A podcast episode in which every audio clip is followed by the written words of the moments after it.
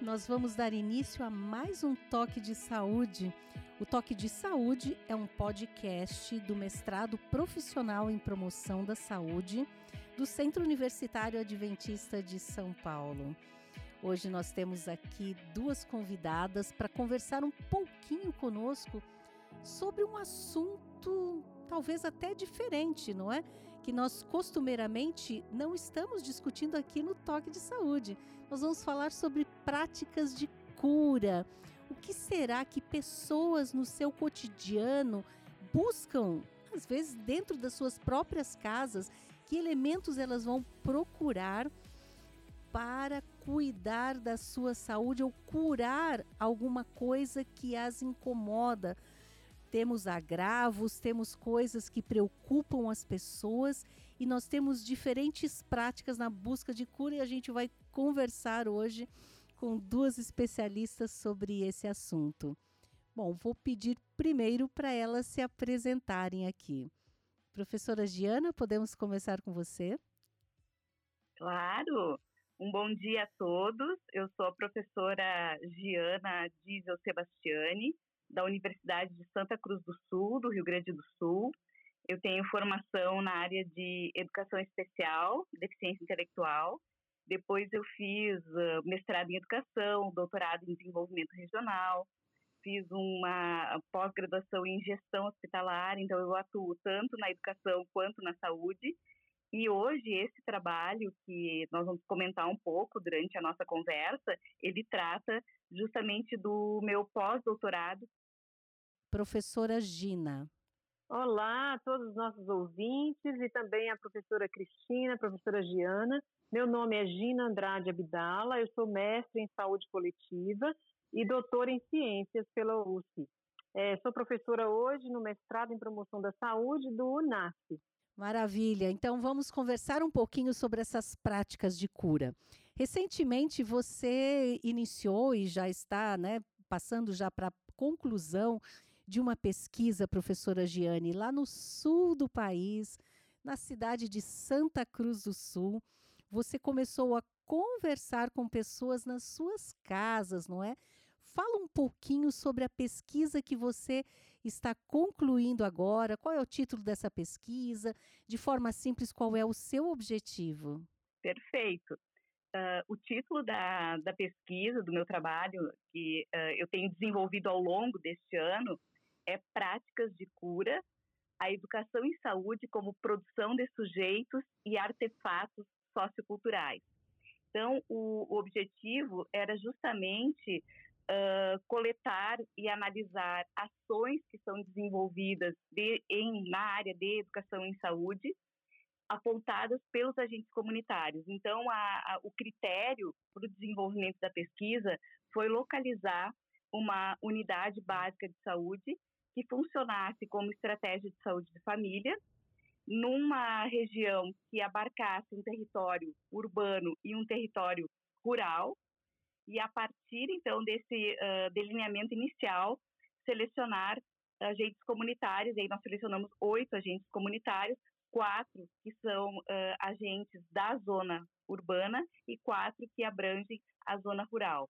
E aí a ideia era justamente essa, é ver o entendimento que eles têm de educação em saúde dessa população com, com uh, uh, as quais, né, dessas populações com as quais eles estão envolvidos, uh, também compreender a partir dos discursos que eles trazem Uh, o, o que, que, quais, quais são as ações que eles desenvolvem, né, nesse dessa perspectiva de educação em saúde, também fotografar os artefatos de cura utilizados pelas famílias que nós fomos visitar. E essas famílias, então, cada agente teve a incumbência de selecionar duas famílias para que nós fizéssemos uma visita e fotografássemos os artefatos de cura utilizados por essas famílias. Então, elas foram uh, avisadas da visita, mas não necessariamente nós explicamos o que seria esse artefato de cura. Na conversa é que nós fomos levantando esses artefatos, né, a materialidade deles, e acabamos fotografando, né? E por fim, então, a gente quer justamente contribuir com a, o aspecto da educação em saúde nessa região e, e, com a produção científica em outras localidades, compreendendo melhor o que, que as pessoas de fato compreendem e assimilam nas suas, nos seus lares, né, nos, nos seus cotidianos, como artefato de cura. E aí já encontramos algumas coisas bem interessantes, mas que eu posso ir discorrendo no, no decorrer da nossa fala aqui. Olha que interessante, viu? Quando você fala de educação em saúde e o agente comunitário de saúde, eu confesso que quando me aproximei um pouco mais do Sistema Único de Saúde, mesmo saindo com professores em formação aqui no Distrito do Capão Redondo, aqui na nossa região, aqui em São Paulo, e fazendo uma visita na comunidade junto com os licenciandos, não é? Com os professores em formação, eu fiquei encantada porque o agente comunitário estava junto conosco e ele chega numa, numa rua e, as, e eles se conhecem pelo nome, não é? Eles são dessa comunidade, eles vivem ali. E a pessoa lá no final da rua já disse: Olha, eu estarei passando na unidade básica de saúde ainda essa semana, porque eu quero levar meu exame. Desculpe eu atrasei um pouquinho, mas já estou indo lá.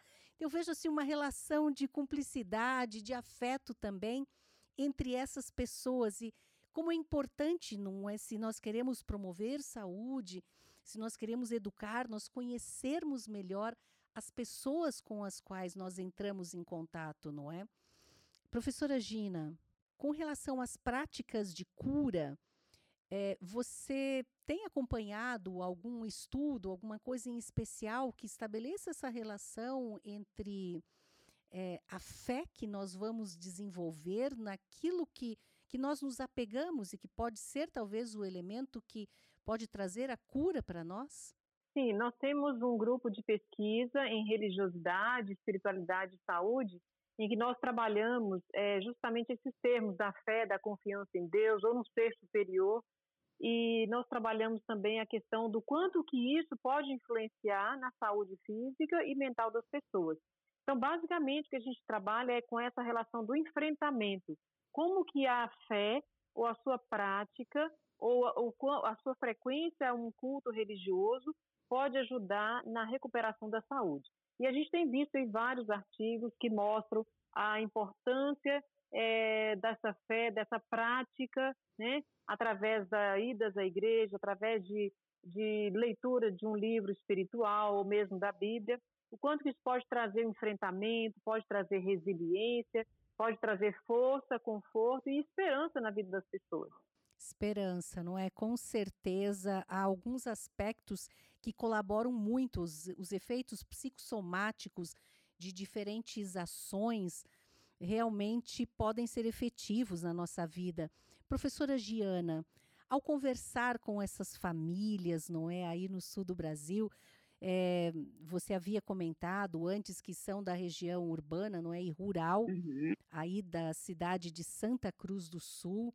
Ao visitar esses domicílios, não sei mais ou menos quantas casas, conversando com esses moradores, quais foram os principais elementos, artefatos de cura que você pôde listar? Então, uh, agora situando um pouco a pesquisa, ela aconteceu num município muito próximo aqui de Santa Cruz do Sul, que é o município de Sobradinho.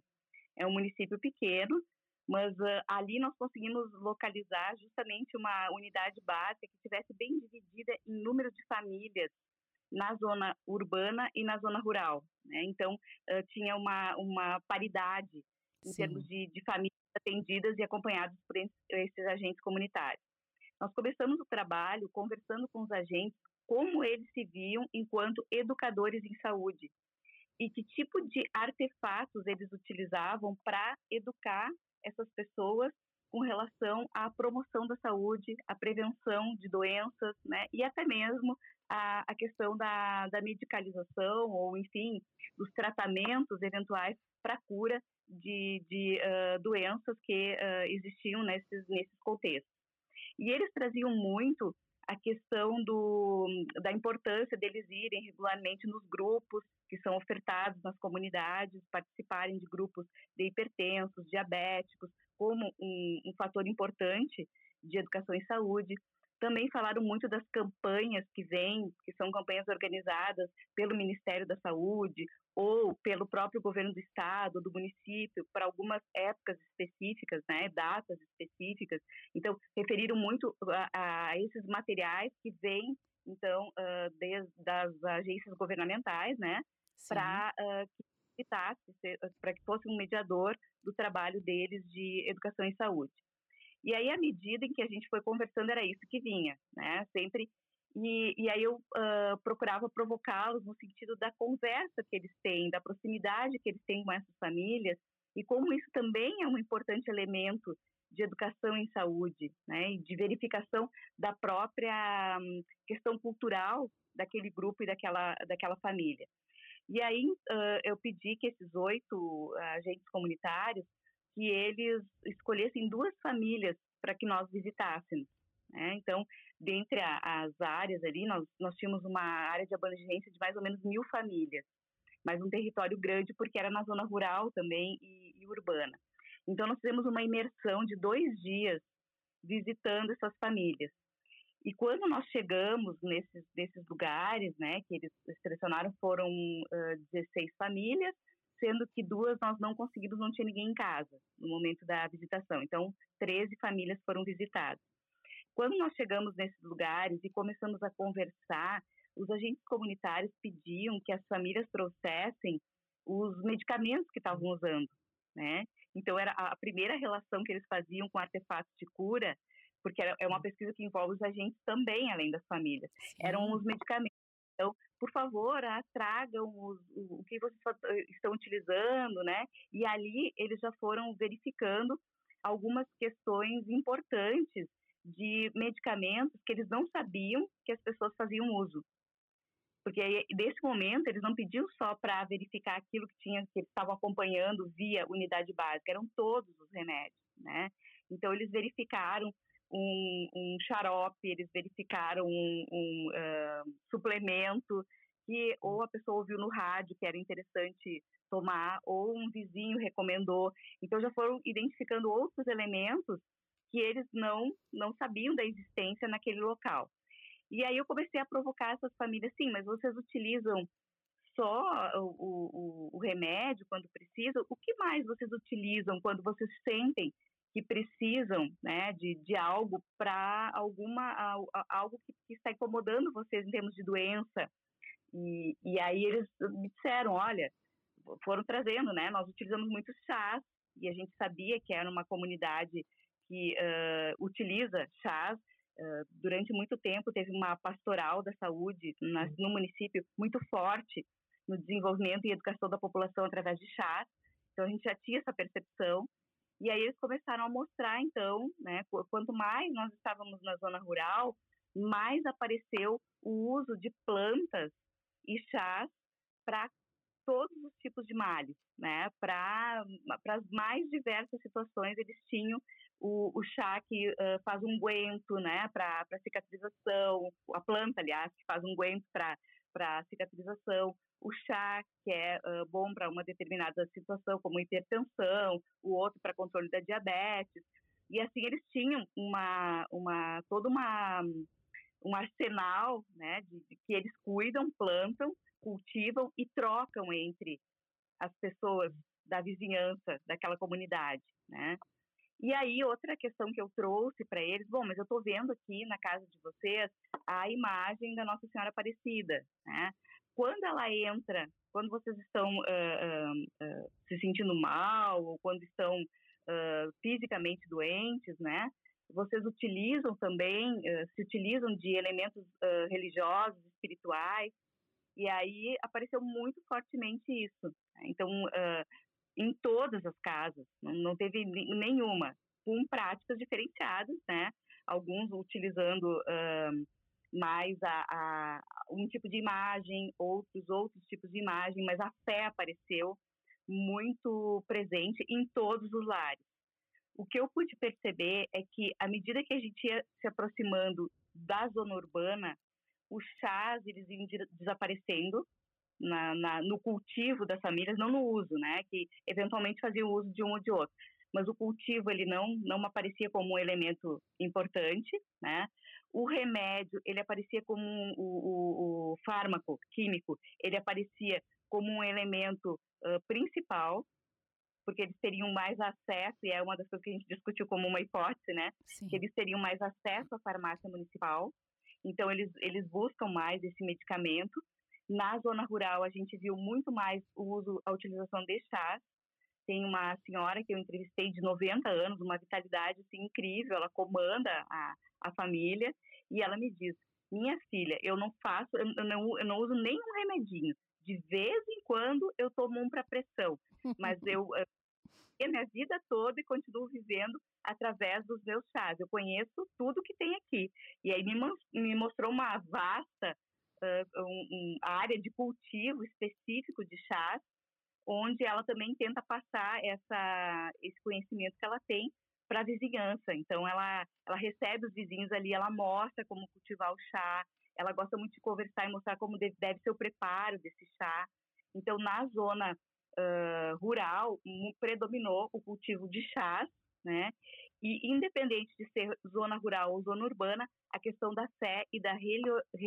religiosidade religiosidade ela apareceu uh, muito forte. E o que me surpreendeu também uh, foi que nós temos lá né, nesse município a padroeira da, do, do, município é a Nossa Senhora dos Navegantes uhum. e ela não apareceu em, nenhuma imagem. Uh, o que a, a, as pessoas, as famílias têm muita fé é na Nossa Senhora Aparecida e aí independente dos cultos frequentam, porque são de, de diferentes uh, um, vertentes religiosas, espirituais, mas praticamente 80%, ou digo até 90% dos lares tinha a imagem da Nossa Senhora Aparecida.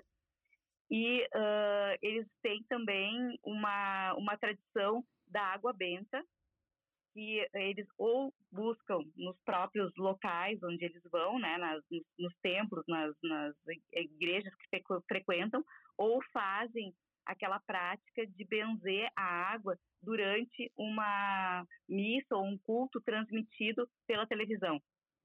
Então, essa Sim. crença na água benta ali, ela é muito forte, ela está presente em quase todos os lares também. E isso surpreendeu bastante os agentes comunitários. Então, para eles foi muito interessante né, se deparar com uh, esses questionamentos todos que nós fizemos e com tudo isso que foi sendo trazido por essas comunidades que eles já acompanham já conhecem há mais tempo, né? E que talvez não tivesse se deparado com toda essa, essa, essa questão que é tão importante para as famílias. A prática também da benzedura, né? Eu, eu inclusive, uma senhora me benzeu uh, e, e, foi extremamente interessante o, o sentimento de, de, de proximidade, de empatia, de carinho, enquanto aquelas mãozinhas delicadas iam passando, né, pela minha coluna e aquela ladainha gostosa, né, da, da uhum. desse momento de conexão entre pessoas. Claro. Então, para mim foi muito significativo. Eu tomei muito chá com eles, eu conversei muito, eu sei pelas hortas, enfim, e a gente foi fotografando todo esse material, né, deu mais de 300 fotografias, e dentre essas 300 fotografias nós selecionamos 50 de, das práticas de cura mesmo deles para fazer uma exposição. Mas eu posso ir comentando no decorrer da nossa fala aqui para não falar demais também, né, Cris? que interessante, né? E você até já fez uma primeira exposição, não é? De fotos? Fiz, fiz uma primeira exposição justamente para essa comunidade lá de Sobradinho. Nós tivemos um evento da Feira do Livro e aí eu procurei levar para lá mais do que uma exposição, uma instalação né, uh, artística que eu selecionei então essas 50 fotografias. Essas 50 fotos elas foram tiradas em preto e branco, justamente para não ressaltar a cor de uma roupa ou uma determinada uh, um elemento que, que, não fosse central, né, do olhar. A gente queria que a centralidade do olhar ficasse justamente naquilo que eles trouxeram como como artefato de cura. E aí nós não fotografamos as pessoas, mas sim os artefatos. Né? E aí encontramos coisas lindas, incríveis. Encontramos uma praça no meio de uma zona uh, rural, bastante distante mesmo do, da sede do município, uma praça comunitária organizada dentro das terras de uma uh, família né, que de propriedade privada, mas essa família organizou uma praça comunitária com uma capela e com muita flor, muita natureza, para justamente agregar os vizinhos e eles terem esses momentos de convívio, de contato e de contemplação. Foi muito, muito bonito e, e assim eu tive outras surpresas, né, uh, bastante interessantes. E olha, interessante assim que você já montou essa amostra fotográfica, selecionou 50 das principais é, desse arquivo, não é, de pesquisa que você fez aí de mais de 300 imagens e você já levou para uma exposição para as próprias pessoas que participaram, elas puderam ter acesso a isso, visitar a exposição, conversar sobre isso. Então, já é uma forma, não é, de, é, de que a pesquisa não fique arquivada mesmo e que ela possa voltar àqueles da qual fizeram parte. E os, Exatamente. Muito bom isso, muito bom.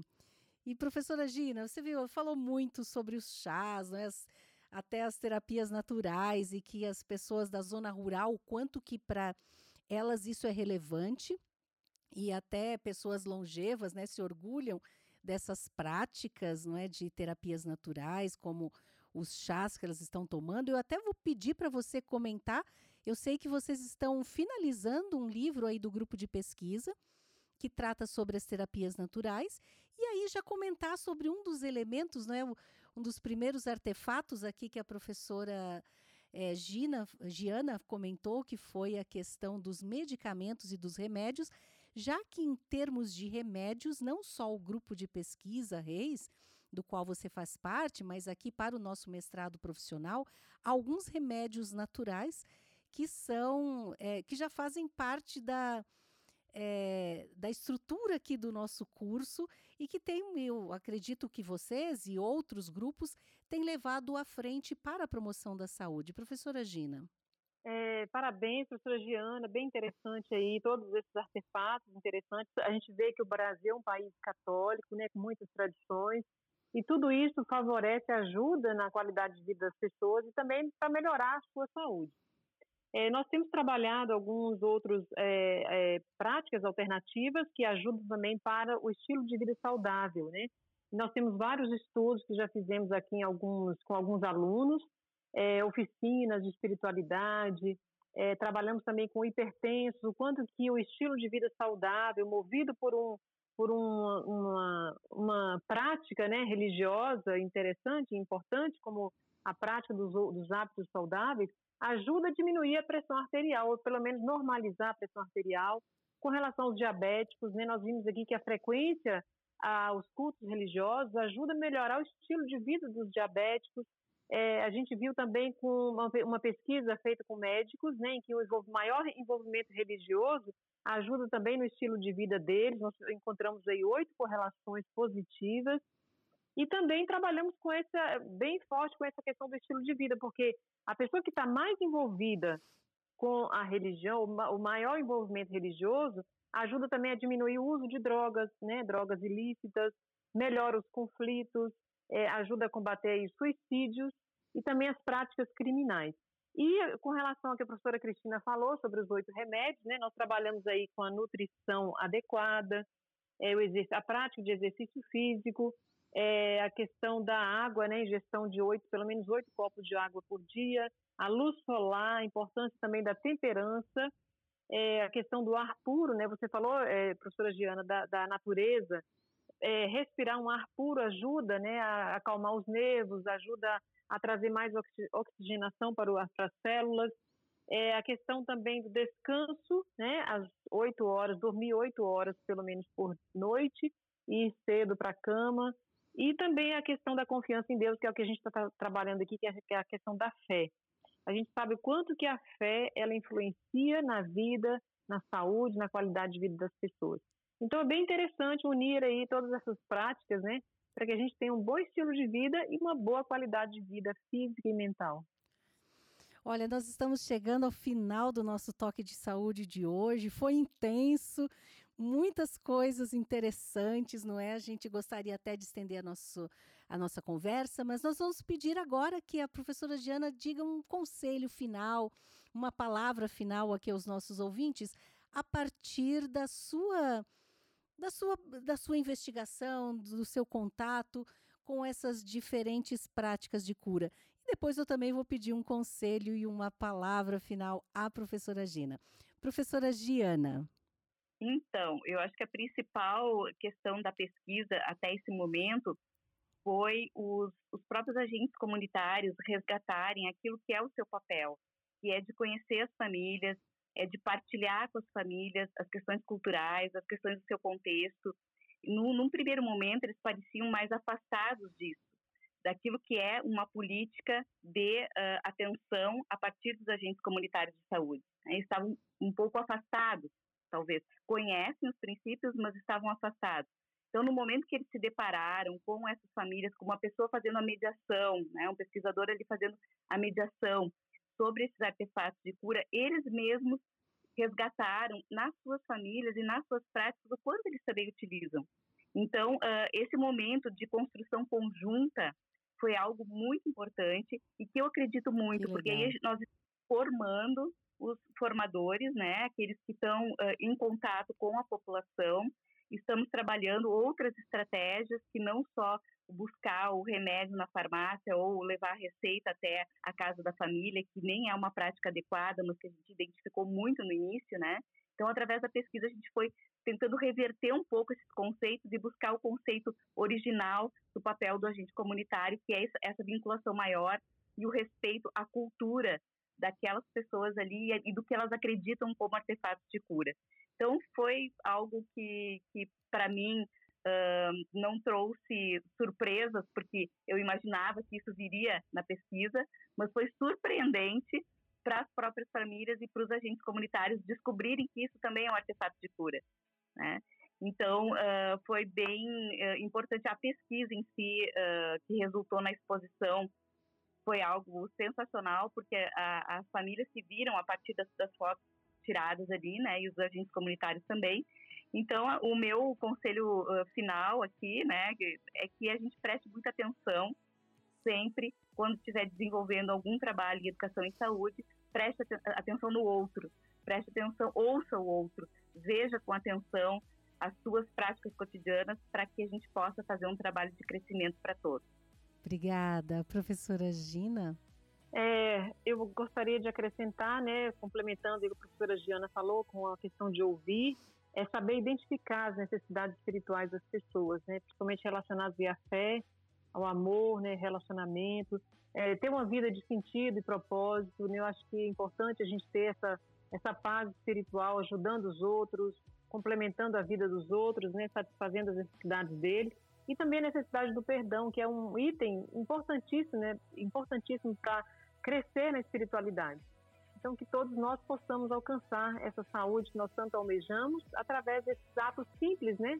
Coisas, detalhes simples da nossa vida.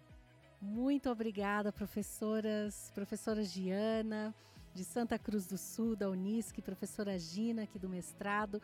Muito obrigada por esse momento tão rico de conversa e vamos, vamos realmente valorizar mais as outras pessoas que estão ao nosso redor as suas crenças, as suas necessidades. Vamos ter um olhar mais cuidadoso com as pessoas que estão ao nosso redor. Um grande abraço a todos e até o próximo Toque de Saúde.